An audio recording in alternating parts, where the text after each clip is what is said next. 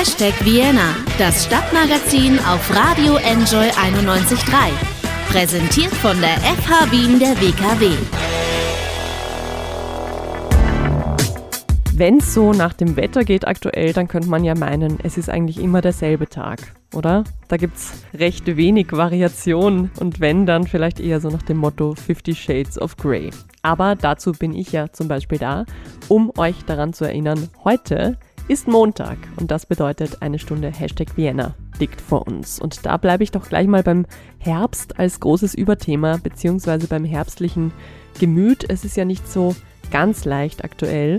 Das Herbstwetter, die Kälte drücken vielleicht eh schon auf die Stimmung und dann passieren auch noch furchtbare Dinge um uns herum. Das Coronavirus wütet aktuell wie nie zuvor in Österreich. Der erneute Lockdown erschwert vieles und dann haben wir natürlich immer noch den Anschlag vom 2. November zu verarbeiten. Schön ist das alles ja nicht. Umso wichtiger ist es, dass wir auf unsere Gesundheit achten, physisch und psychisch. Genau darum soll es heute auch als eine Art Überthema in Hashtag Vienna ein bisschen gehen. Ich habe gesprochen mit jemandem vom medizinischen Krisenstab der Stadt Wien und zwar über den Covid-Symptom-Checker. Das ist ein neues Online-Tool, das bei der Risikoeinschätzung in Sachen Corona-Infektion helfen soll. Außerdem spreche ich mit dem Chefarzt der psychosozialen Dienste in Wien darüber, wie er und seine MitarbeiterInnen die Zeit unmittelbar nach dem Anschlag am 2. November erlebt haben und wie wir alle uns psychisch stabil halten in Zeiten wie diesen.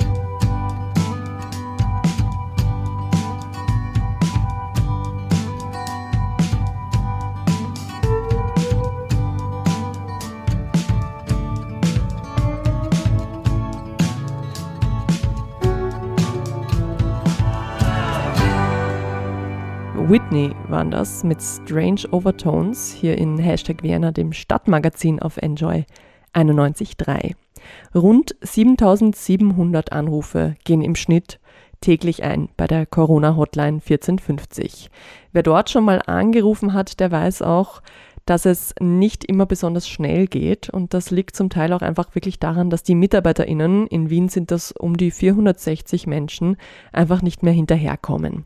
Die Stadt Wien setzt jetzt auf ein Online-Tool, das die Hotline im besten Fall entlasten soll. Unter wien.gv.at slash Coronavirus findet man jetzt den sogenannten Symptomchecker. Was das ist und wie es funktioniert, das hat mir Daniel Melcher vom medizinischen Krisenstab der Stadt Wien am Telefon erzählt. Der Symptomcheck ermittelt über einfache und eindeutige Ja-Nein-Fragen, ob sich ein Verdacht auf eine Corona-Infektion verstärkt. Die Fragen können direkt am Smartphone oder am Computer beantwortet werden. Und anhand des Fragenkatalogs kann das digitale Tool das Risiko einschätzen, ob man erkrankt sein könnte und ob ein Test empfohlen wird. Wer hat denn diesen Fragenkatalog ähm, entwickelt und inwiefern wird der denn angepasst, wenn da jetzt neue, neue Erkenntnisse über das Virus entstehen? Der Symptomchecker setzt auf dieselben Parameter wie auch bei der telefonischen Gesundheitsberatung 1450. Die Fragen wurden von der Gesundheitsbehörde vorgegeben und die beruhen natürlich auf den allgemeingültigen Falldefinitionen. Neben der Symptomabfrage werden natürlich auch die epidemiologischen Punkte abgeklärt. Dazu gehören in etwa Aufenthalt im Ausland oder auch der Kontakt zu einer positiv getesteten Person. So können dann zum Beispiel auch mögliche asymptomatische Personen einer Testung zugeführt werden. Das Tool ist ja zum Teil auch deshalb oder gibt es ja zum Teil auch deshalb, um die Hotline 1450 zu entlasten. Inwiefern kann oder soll es das denn tun? Wie gesagt, die Fragen orientieren sich auch an jener der Gesundheitshotline 1450. Und dadurch, dass die Fragen natürlich ziemlich ident sind, ähm, kann dadurch auch die Gesundheitsberatung eben entlastet werden, weil natürlich die Leute dort anrufen und eben auch abgeklärt werden wollen, ob sie jetzt äh, getestet werden oder nicht. Jetzt gibt es ja den schon eine Weile. Haben Sie da schon Erfahrungen gemacht? Also funktioniert das? Nutzen Leute den Symptomchecker und ist deshalb tatsächlich die Hotline entlastet? Weiß man da schon was? Also die Zahlen zeigen, dass er wirklich sehr gut genutzt wird, der Symptomchecker. Und das deutet auch darauf hin, dass ähm, wir auch natürlich Daten haben, wie viele Testungen dadurch ähm, initiiert wurden. Und die zeigen schon, dass dadurch auch ähm, 1450 entlastet werden kann. Mhm. Ähm, Sie haben es vorher schon kurz ein bisschen angesprochen. Es gibt ja natürlich auch den Fall, dass ich infiziert bin, aber jetzt noch keine Symptome habe. Wie deckt denn der Symptomchecker diesen Fall ab, also wenn man quasi asymptomatisch ist? An sich ist der Symptomchecker halt für alle Personen mit Symptomen gedacht, wie es der Name schon sagt. Das heißt, durch eine genaue Abfrage kann dann eruiert werden, ob eine Testung veranlasst werden muss oder nicht. Aber wie vorher schon erwähnt, es kann natürlich auch sein, dass asymptomatische Personen getestet werden müssen Darunter fallen zum Beispiel Kontaktpersonen oder Reiserückkehrerinnen. Was empfiehlt mir das Tool in dem Fall? Also wenn ich quasi äh, angebe, ich bin, ich habe keine Symptome, aber ich hatte vielleicht Kontakt oder ich war im Ausland, empfiehlt es mir dann eher zur Teststraße zu fahren oder daheim zu warten? An sich kommt es dann darauf an, was man halt, äh, welche Kriterien man erfüllt dahingehend wird dann auch entschieden, wo man natürlich dann auch ähm, entweder hingelotst wird oder man eben auch von den zuständigen Organisationen daheim dann aufgesucht wird und getestet wird. In welchem Fall kann ich zur Teststraße fahren? Ähm, die Teststraße zum Beispiel in Floridsdorf ist für symptomatische Personen gedacht und die Teststraße beim Ernst-Happel-Stadion eher für Reiserückkehrerinnen. Ganz analog gibt es ja jetzt zusätzlich zu dem Symptomchecker auch noch diese Husten-Schnupfen-Boxen, die in der Stadt aufgestellt werden. Wie funktionieren die denn, beziehungsweise wie sind die denn zu benutzen? Bis jetzt wurden an zwei Standorten die Boxen aufgestellt. Sie werden in der Grippezeit schnelle Klarheit bringen, ob sie sich mit dem SARS-CoV-2-Virus angesteckt haben oder es sich um einen grippalen Infekt handelt. Zum Einsatz kommen dort Antigen-Schnelltests, die innerhalb von 15 Minuten Rückschlüsse ziehen können, ob eine Infektion vorliegt oder nicht. Ärztinnen stehen dort an den Standort zur Verfügung, um Patientinnen eben auch vor Ort behandeln zu können. Falls der Antigen-Test positiv ist, äh, wird halt umgehend ein PCR-Test veranlasst. Die betroffene Person wird dann abgesondert und das Contact Tracing durch die Gesundheitsbehörde durchgeführt. Also das sind jetzt nicht so quasi Selbstbedienungs-Husten-Schnupfen-Boxen, sondern das, da ist schon medizinisches Personal auch vor Ort. Natürlich. Ähm, die Idee dahinter ist, dass man die Ärztinnen im niedergelassenen Bereich jetzt in der Grippezeit auch natürlich ein bisschen entlastet und Personen, die halt Interesse haben oder glauben, dass sie sich vielleicht infiziert haben, können sich dann eben über den Ärztefunkdienst auf der Homepage 141wien.at anmelden dort und nur dort auf der Homepage kann man auch gleich einen Termin vereinbaren. Also Personen können nicht einfach dorthin kommen und sagen, sie wollen jetzt getestet werden. Sie haben jetzt gesagt, es stehen aktuell schon zwei. Es sollen ja noch viel mehr aufgestellt werden. Wo wird man das denn einsehen können, wo da die Standorte dann sein werden oder sind? Ja, bis Anfang Dezember werden in Kooperation mit der Ärztekammer eben 30 solcher Boxen aufgestellt und die genauen Standorte können genauso wie die Terminvereinbarung über die Homepage des Ärztefunkdienstes durchgeführt werden. Die lautet 141wien.at. Vielen Dank, Herr Melcher. Einen Link zum Symptomchecker und den Husten-Schnupfen-Boxen werden wir auch bei uns auf die Website stellen, wo dann auch der Podcast von dieser Sendung erscheint.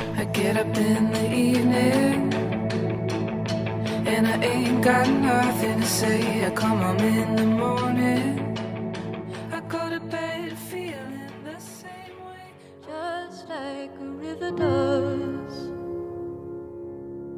Es war ein Abend, von dem wir uns alle wünschen, dass er nie passiert wäre.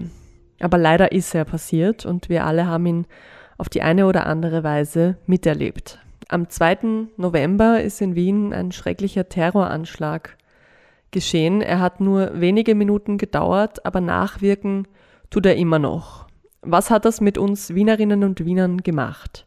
Wie gehen wir mit den Ängsten und Unsicherheiten um, die viele nach so einem Ereignis haben? Wie verkraften wir sowas vor allem in einem Jahr, das viele sowieso schon an die nervlichen und psychischen Grenzen geführt hat? Darüber spreche ich mit Dr. Georg Psota. Er ist der Chefarzt der psychosozialen Dienste Wien. Guten Tag, Herr Dr. Psota. Schönen guten Tag, Frau Mohr. Am Abend vom 2. November und auch in den Tagen danach haben die psychosozialen Dienste und andere psychiatrische Beratungsstellen in Wien ihre Kapazitäten ja aufgestockt bzw. aufstocken müssen. Wie haben Sie denn diese Zeit erlebt? Kann man sich das so vorstellen, dass da quasi direkt nach den ersten Nachrichten vom Anschlag die Leitungen zusammengebrochen sind oder wie war das? Also wir haben diese Zeit, ich glaube, wir alle in dieser Stadt dramatisch erlebt. Und es ist nicht so gewesen, dass gleich in der Erstreaktion, die also sozusagen noch am, am gleichen Tag oder noch in der gleichen Nacht die Leitungen heiß gelaufen sind. Aber so ab Mitternacht ist es dann losgegangen. Auch damit, dass unsere Nummer via TV bekannt wurde. Wer hat da angerufen, wenn ich fragen darf, waren das jetzt zum Großteil Menschen, die selber während des Anschlags in der Innenstadt waren und da irgendwie stundenlang ausharren mussten oder waren das auch Leute, die einfach zu Hause vielleicht vorm Fernseher saßen und Angst bekommen haben? Sowohl als auch. Es war wirklich ein breites Spektrum. Also das waren wirklich auch unmittelbar betroffene Menschen. Es waren aber auch Menschen, bei denen die Bilder einfach einiges ausgelöst haben. Und es waren auch Menschen, die wiederum Sorge um Menschen hatten, die vielleicht dort sein könnten oder auch waren. Das beantwortet eigentlich schon auch die nächste Frage, nämlich mit welchen Gedanken und Sorgen da die Leute eben anrufen in so einer Situation, beziehungsweise nach so einem Ereignis. Also wenn man jetzt zum Beispiel die Leute nimmt, die zu Hause sitzen, was sind denn deren Ängste? Zum einen hat es natürlich auch Menschen gegeben, die gleichsam eine Reaktivierung eines vorbestehenden Traumas hatten und eine, eine massive Reaktivierung durch diese Geschehnisse und durch diese Bilder. Und wir haben es jetzt schon wieder vielleicht ein bisschen vergessen oder verdrängt, aber es war ja am Anfang nicht klar, wie viele Terroristen da unterwegs sind. Da gab es auch eine riesen Gerüchtepresse. Das hat sich ja doch über einige Stunden hingezogen, bis es da Klärung gab. Eigentlich hat sich bis am nächsten Tag zum Mittag hingezogen. Und das war natürlich etwas, was jetzt in dieser noch einmal ungleich unklareren Dynamik und Bedeutung eine Menge Ängste bei verschiedensten Menschen auch auslösen konnte, die nicht unmittelbar dort vor Ort waren. Aber wir haben auch wirklich mit Menschen zu tun gekriegt, die dort unmittelbar vor Ort waren und auch Menschen, die gerade entkommen sind und auch, auch mit Menschen, die Menschen verloren haben. Was rät man denn dann in so einer extremen Situation am Telefon? Also ist es dann so, dass solchen Menschen mit einem intensiven Gespräch am Telefon geholfen werden kann auch? Die Hauptmöglichkeit, die man bei einer psychiatrischen Hotline hat, ist eben die dann zuzuhören und dann zu bestätigen, dass das eine große Belastungssituation ist. Zu, äh, ja, vielleicht auch ein wiederholtes Gespräch anzubieten oder auch eine Empfehlung abzugeben, wo solche weiteren Gespräche stattfinden könnten. Aber ich glaube, in erster Linie und ganz besonders geht es zuerst einmal ums Zuhören. Und 20 Minuten aktives Zuhören ist etwas, was heute in unserer Gesellschaft relativ selten ist. Haben Sie denn das Gefühl oder vielleicht die Vermutung, dass es jetzt aktuell diese Situation Menschen noch mehr aufgewühlt hat, weil bei vielen heuer vielleicht die Nerven eh schon blank liegen? Ja, ganz sicher. Also ganz sicher ist diese Situation, dass das quasi am letzten Abend vor dem angekündigten Lockdown Light, gerade dann eintritt und natürlich auch gerade dann, wenn, wenn viele und auch gerade junge Menschen unterwegs sind und das nach einem Jahr, das schon seit etlichen Monaten einiges an Stress und Druck und Mühen mit sich bringt, das war schon einmal ein beträchtlicher Verstärker. Aber es hätte auch, es hätte natürlich auch diese Situation an sich genügt, um ein, ein, ein massives Traumapotenzial zu haben, natürlich. Können Sie mir noch ein paar kleine oder uns noch ein paar kleine Anregungen mitgeben, wenn ich mich jetzt aktuell einfach immer noch unsicher fühle in der Stadt, auf öffentlichen Plätzen oder in den Öffis. Ich meine, gut, jetzt soll man das momentan eh alles meiden, aber manchmal muss man ja trotzdem raus. Wie kann ich mich denn da akut beruhigen, wenn ich jetzt einfach ein sehr ungutes Gefühl habe nach diesem 2. November? Also wenn ich ein sehr ungutes Gefühl habe, dann ist die Verlockung, diesem sehr unguten Gefühl nachzugeben, ja an sich eine große. Wenn ich in dieser Nacht ziemlich nah war und die Schüsse noch gehört habe und, und die, die, das Riesenaufgebot der Polizei und flüchtende Menschen und so weiter und so fort. Und wenn ich da noch jetzt so relativ kurz nachher ein Vermeidungsverhalten habe, dann finde ich das verständlich. Dem darf man auch nachgeben. Wenn ich ohnehin jetzt nicht sehr nah dabei war, ja, das sehr übertragene Bilder sind, glaube ich, wird es selten so ein großes Vermeidungsverhalten nehmen. Generell sollten wir uns im Vermeidungsverhalten nicht verlieren, sonst fällt es uns auch schwer, an etwas Zeit teilzunehmen, wo wir das wirklich gerne möchten und wir schränken dadurch unsere Möglichkeiten ein. Und das wäre schade. Wenn man dort vor, vor Ort war und wenn man dort äh, in eine Situation gekommen ist, die bedrohlich war, und jetzt fürs Erste hat man das schon wieder auf Distanz gebracht. Aber nach Wochen beginnen die Bilder immer stärker zu werden und, viel, und vermehrt aufzutauchen. Schon ein bisschen in Richtung einer sogenannten posttraumatischen Störung. Ja. Dann wäre das schon etwas, wo man professionelle Hilfe Und jetzt vielleicht wirklich zum Abschluss in Sachen Corona. Da haben wir ja jetzt auch noch wahrscheinlich mindestens noch ein paar harte Monate vor uns, vor allem die Wintermonate, wo es vielleicht manchen eh schon psychisch nicht so gut geht wegen der vielen Dunkelheit. Was raten Sie denn da? Was kann man denn da tun, um ja ein bisschen auf die Seelenhygiene aufzupassen? Ja, also, also als erstens rate ich einmal uns allen zu, zu, zu, ja, zu hoffen. Völlig unberechtigt ist die Hoffnung nicht dass das nach ein paar Monaten besser werden wird. Vermutlich substanziell besser. Ja. Dieser müssen wir jetzt schon auch schauen, dass wir die Perspektive schon ein bisschen, ein, Stück bis ins nächste Frühjahr oder auch bis, ja, bis in diese Zeit und auch danach bringen. Ja. Da ist etwas dazwischen, was wir heute zu überbrücken haben, aber es ist nicht endlos. Und für die Zeit, die jetzt da dazwischen liegt, empfehle ich uns allen, äh, soziale Kontakte zu pflegen und im Austausch zu bleiben. Ganz sicher ist es dort, was so Herbst-Winter betrifft, gut sich zu bewegen. Und wenn man das nicht tut und dann auch noch sehr viel Kohlenhydrate zu sich nimmt und träge wird, dann ist das auch ein bisschen so ein, ein Förderer einer verzagten Depression. Sehr vorsichtiger Umgang mit Alkohol und anderen Suchtmitteln. Gerade jetzt muss das nicht sein. Wenn, dann in gemäßigter Menge. Ja, und dann habe ich noch einen Tipp parat, der sehr medizinisch klingt, aber, aber so meine ich ihn auch. Zum einen, wir haben alle einen niederen Vitamin D-Spiegel in Wirklichkeit in der nördlichen Hemisphäre und das tut uns gut für die Resilienz, in jeder Weise Resilienz, wenn wir den Vitamin D-Spiegel erhöhen. Das ist nichts Besonderes, das ist in der Apotheke leicht erhältlich. Vitamin D-Tropfen. Und es gibt ja wirklich viele Menschen, die wissen, dass sie im, im Herbst, Winter mit, der, mit dem weniger Gewicht so ein bisschen verzagter sind. Und ich finde es auch okay, wenn man diese, diese Therapie-Gliedkrampen verwendet. Auch das ist okay. Ja, das bringt sehr wohl was. Aber zuerst einmal die erste Empfehlung ist ganz sicher die, dass wir im sozialen Kontakt und Austausch bleiben. Also nicht Social Distancing, sondern Physical oder Physically Distance. Das ist das, was ich für wichtig erachte, dass wenn wir jetzt körperlich distanter sind, uns nicht auch noch der soziale Kontakt und Austausch verloren geht. Die jüngeren Menschen sind ja da unglaublich äh, tüchtig in, der, in allen Formen der digitalen Kontakte und dergleichen. Das ist ja okay. Wozu haben wir das Zeug erfunden, wenn nicht für jetzt? Das stimmt, das ist ein schönes Schlusswort. Herr Dr. Psota, ich danke vielmals für die Tipps und für das interessante Gespräch. Ihnen vielen Dank und bleiben Sie gesund. Erreichbar sind die psychosozialen Dienste Wien über eine 24-Stunden-Hotline unter 0131330. Das ist aber bei weitem nicht die einzige Notrufnummer. Links zu allen weiteren Einrichtungen wie dem Kriseninterventionszentrum oder dem Notfallpsychologischen Dienst stelle ich auf unsere Website. Und so viel ist auf jeden Fall klar. Es ist keine Schande, sich in einer psychosozialen Notlage dort oder generell Hilfe zu holen.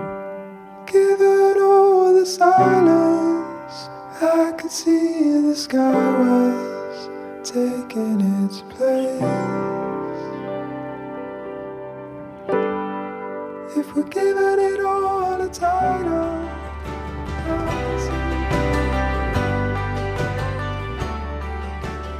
Wunderschöne Herbstmusik von dem Singer-Songwriter Novo Amor. Und ja, ich finde, auch das gehört zum seelischen Wohlbefinden im Herbst dazu gute, angenehme Herbstmusik. Also für mich gehört es jedenfalls ganz dringend und notwendigerweise dazu, um nicht in den Herbstblues hineinzurutschen bei dem Wetter und bei den Temperaturen und bei allem, womit man aktuell gerade fertig werden muss.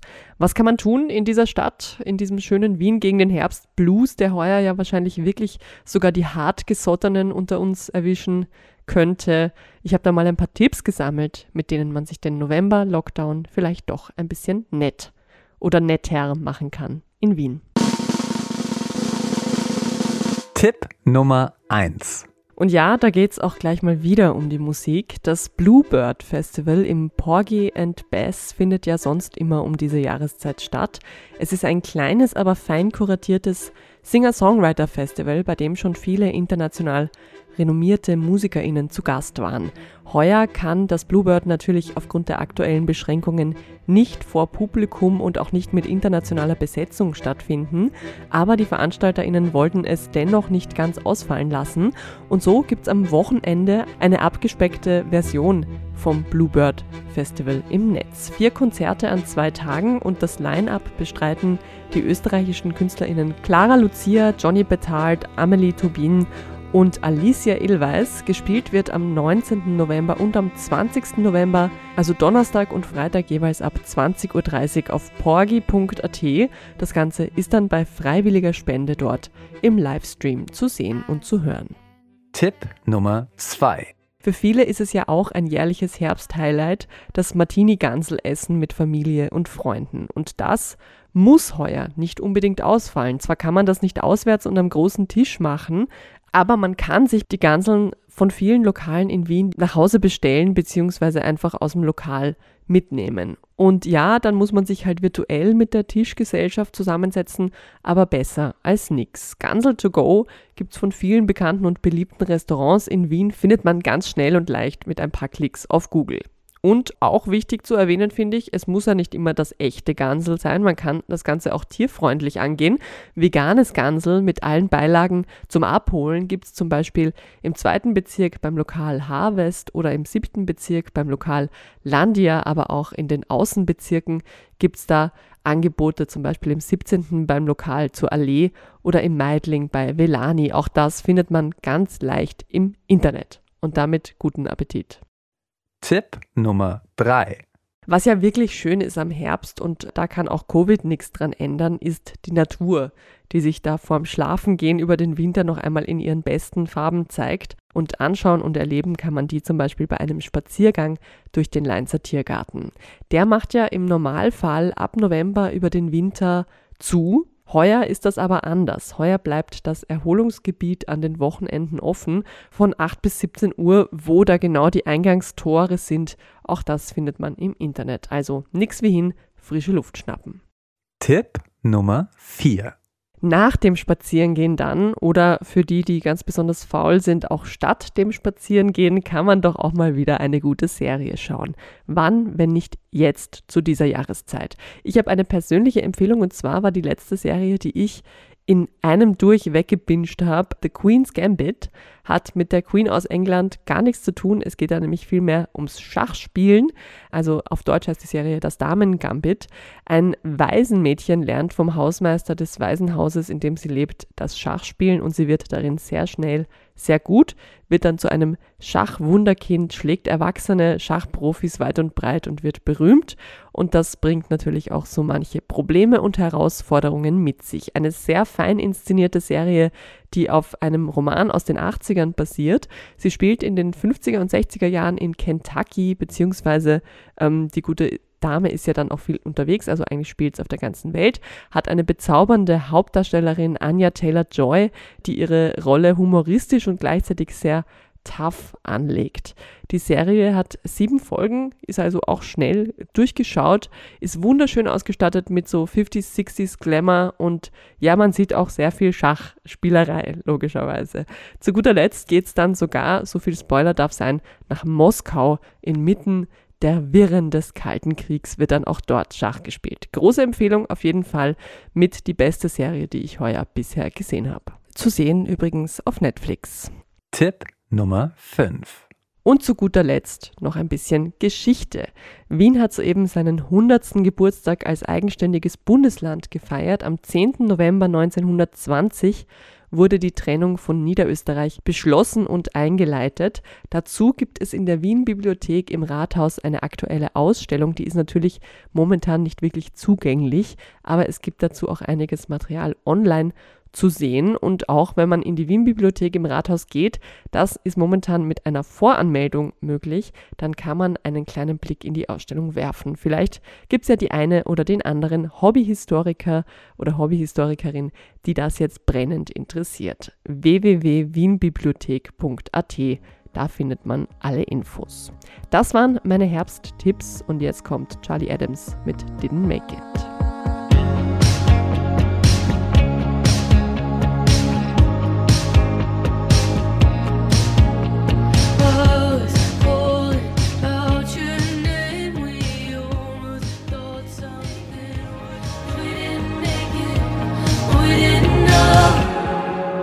Gerade vorhin habe ich es ja gesagt, Wien als Bundesland bzw. auch der Wiener Landtag ist vor kurzem 100 Jahre alt geworden und aktuell passiert ja auch im Landtag quasi ein historisches Novum.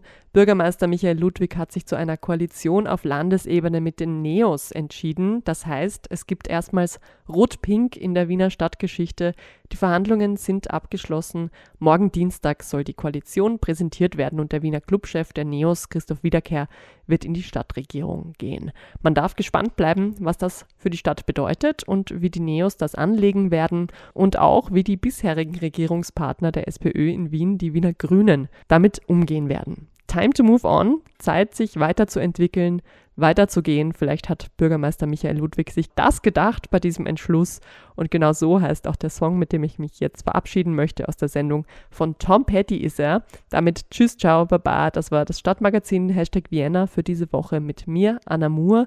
Und wie immer gibt es das alles zum Nachhören als Podcast auf wien.enjoyradio.at.